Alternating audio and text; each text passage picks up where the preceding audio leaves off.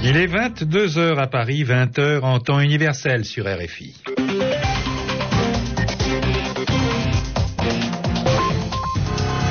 Jacques Rosenblum.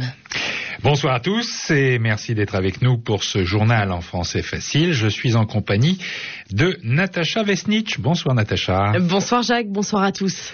Au sommaire de ce journal, en visite en Allemagne, le président russe promet de faire toute la lumière sur le meurtre en Tchétchénie d'une militante des droits de l'homme. Le chômage ne commencera à décroître en France qu'en 2011, c'est ce qu'assure le ministre du Budget.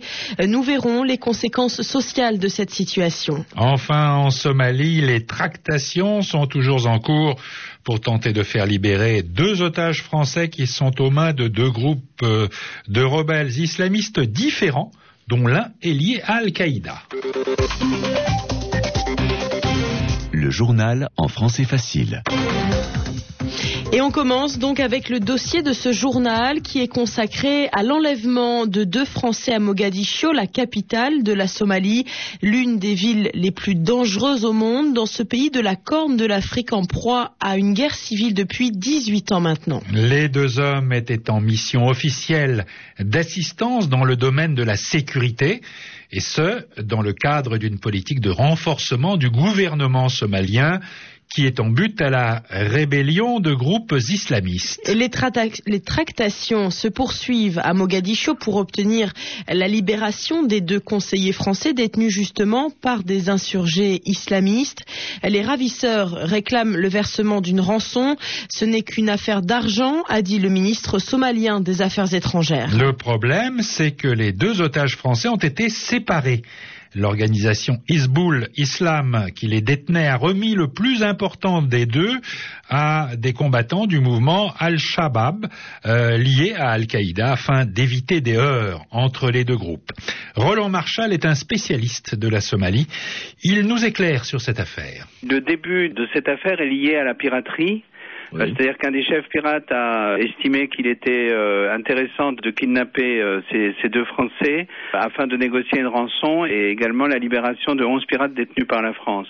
Et très rapidement, cette opération s'est un peu transformée parce que les gens qui ont mené cette opération militaire se sont retrouvés euh, adoubés avec d'autres miliciens qui étaient proches de Hezbollah Islam, donc ce premier groupe. Et le deuxième groupe de l'opposition, Shabab, est arrivé en se disant qu'il y avait évidemment quelque chose à gagner dans tout ça. Il y a eu donc une discussion, une réunion des chefs hier soir qui a décidé que, euh, puisque c'était une guerre contre un gouvernement qui est considéré comme euh, hypocrite, non croyant, il fallait partager. Donc chacun a eu un, otage, mais en même temps, on voit qu'il y a des statuts différents. C'est-à-dire Shabab, euh, d'ailleurs, a sorti l'otage de Mogadiscio. Hein, D'après mes informations, il serait près de Wanlewen, donc à une cinquantaine, soixantaine de kilomètres de Mogadiscio aujourd'hui, et il parle d'une rançon, alors que l'autre otage est toujours détenu à Mogadiscio et là, on évoque euh, des choses assez différentes, c'est-à-dire on évoque une rançon, on évoque la libération des pirates et on mmh. évoque également une euh, des excuses du président Sarkozy euh, au peuple musulman compte tenu de, de ses propos sur la burqa et sur le voile en général. Roland Marchal, chercheur au Centre d'études et de recherches internationales, était interrogé par Jean-François Cadet. La Grande-Bretagne est l'un des pays les plus touchés par l'épidémie de grippe A H1N1. Lundi, le bilan des personnes décédées se montait à 17 aujourd'hui aujourd'hui,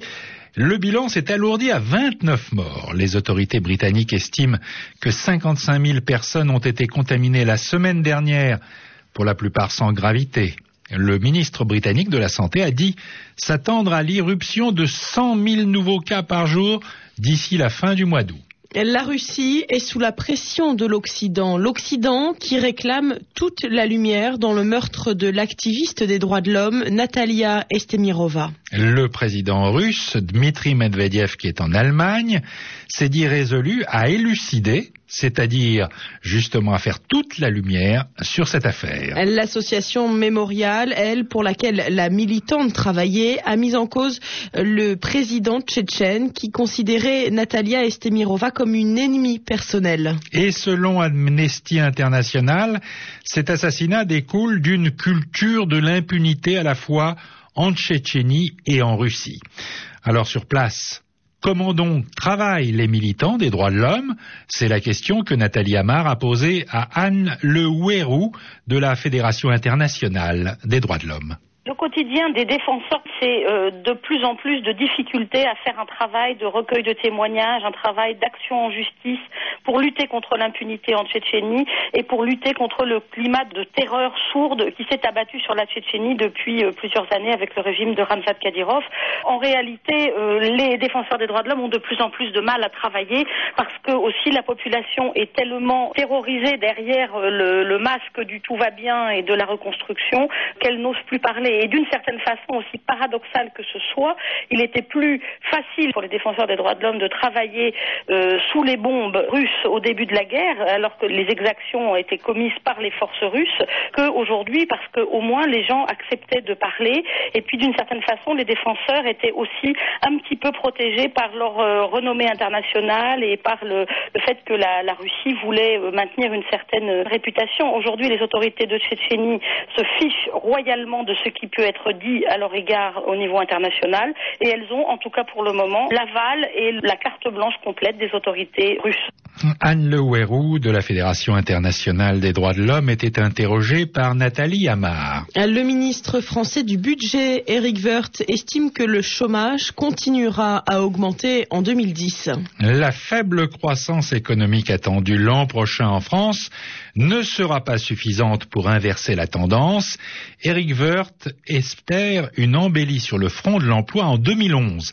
Il l'a dit dans une interview à l'agence Reuters. La contestation sociale, Jacques, n'est donc pas prête à ralentir. Non, chaque jour ou presque, des plans de licenciement sont annoncés en France provoquant la colère des salariés concernés. C'est d'ailleurs le cas à RFI où une grève a été déclenchée il y a déjà plus de deux mois. Certains salariés ont séquestré leur patron, d'autres menacent de faire sauter leur usine. Il s'agit des New Fabrice les salariés de l'équipementier automobile. Ils réclament que des indemnités leur soient versées par les deux principaux clients, Renault et Peugeot. Ils étaient environ 180 aujourd'hui à avoir fait le voyage depuis l'usine de Châtellerault dans la Vienne pour venir manifester devant le siège de Renault à Boulogne-Billancourt. Sur place le reportage de Marie Dupin. Devant le siège de Renault, les salariés de New Fabrice secouent les grilles du site avec violence. Cela fait deux heures qu'une délégation négocie à l'intérieur, mais lorsque les représentants syndicaux sortent enfin, ils ont le visage fermé. Renault refuse d'accéder à leur seule revendication, 30 000 euros d'indemnité par salarié. Guy Herman de la CGT pour eux, c'est pas eux de payer l'indemnité euh, pour les licenciés de Fabrice. On a obtenu le rachat des stocks, donc 1 million d'euros, divisé donc par 366 personnes, ça fait 3300 euros. L'autre principal client de New Fabrice, Peugeot, s'est lui aussi engagé à racheter le stock. Au final, les salariés pourraient recevoir de 3 000 à 6 000 euros chacun, des cacahuètes selon Bernard, qui hurle sa colère. Si on me donne pas d'argent ni d'emploi, eh ben on verra. À 14h30, j'ai quitté mon école et j'ai été au travail. Toujours travaillé. Jamais été feignant. Ça faisait combien de temps que vous travaillez pour nous Ça faisait 15 ans et je pars avec presque zéro centime. Alors c'est pour ça, ces enculés de merde là, pour qu'ils nous donnent de l'argent et paient ça aussi. En attendant, les salariés maintiennent leurs menaces, faire exploser leur usine à la fin du mois, le 31 juillet.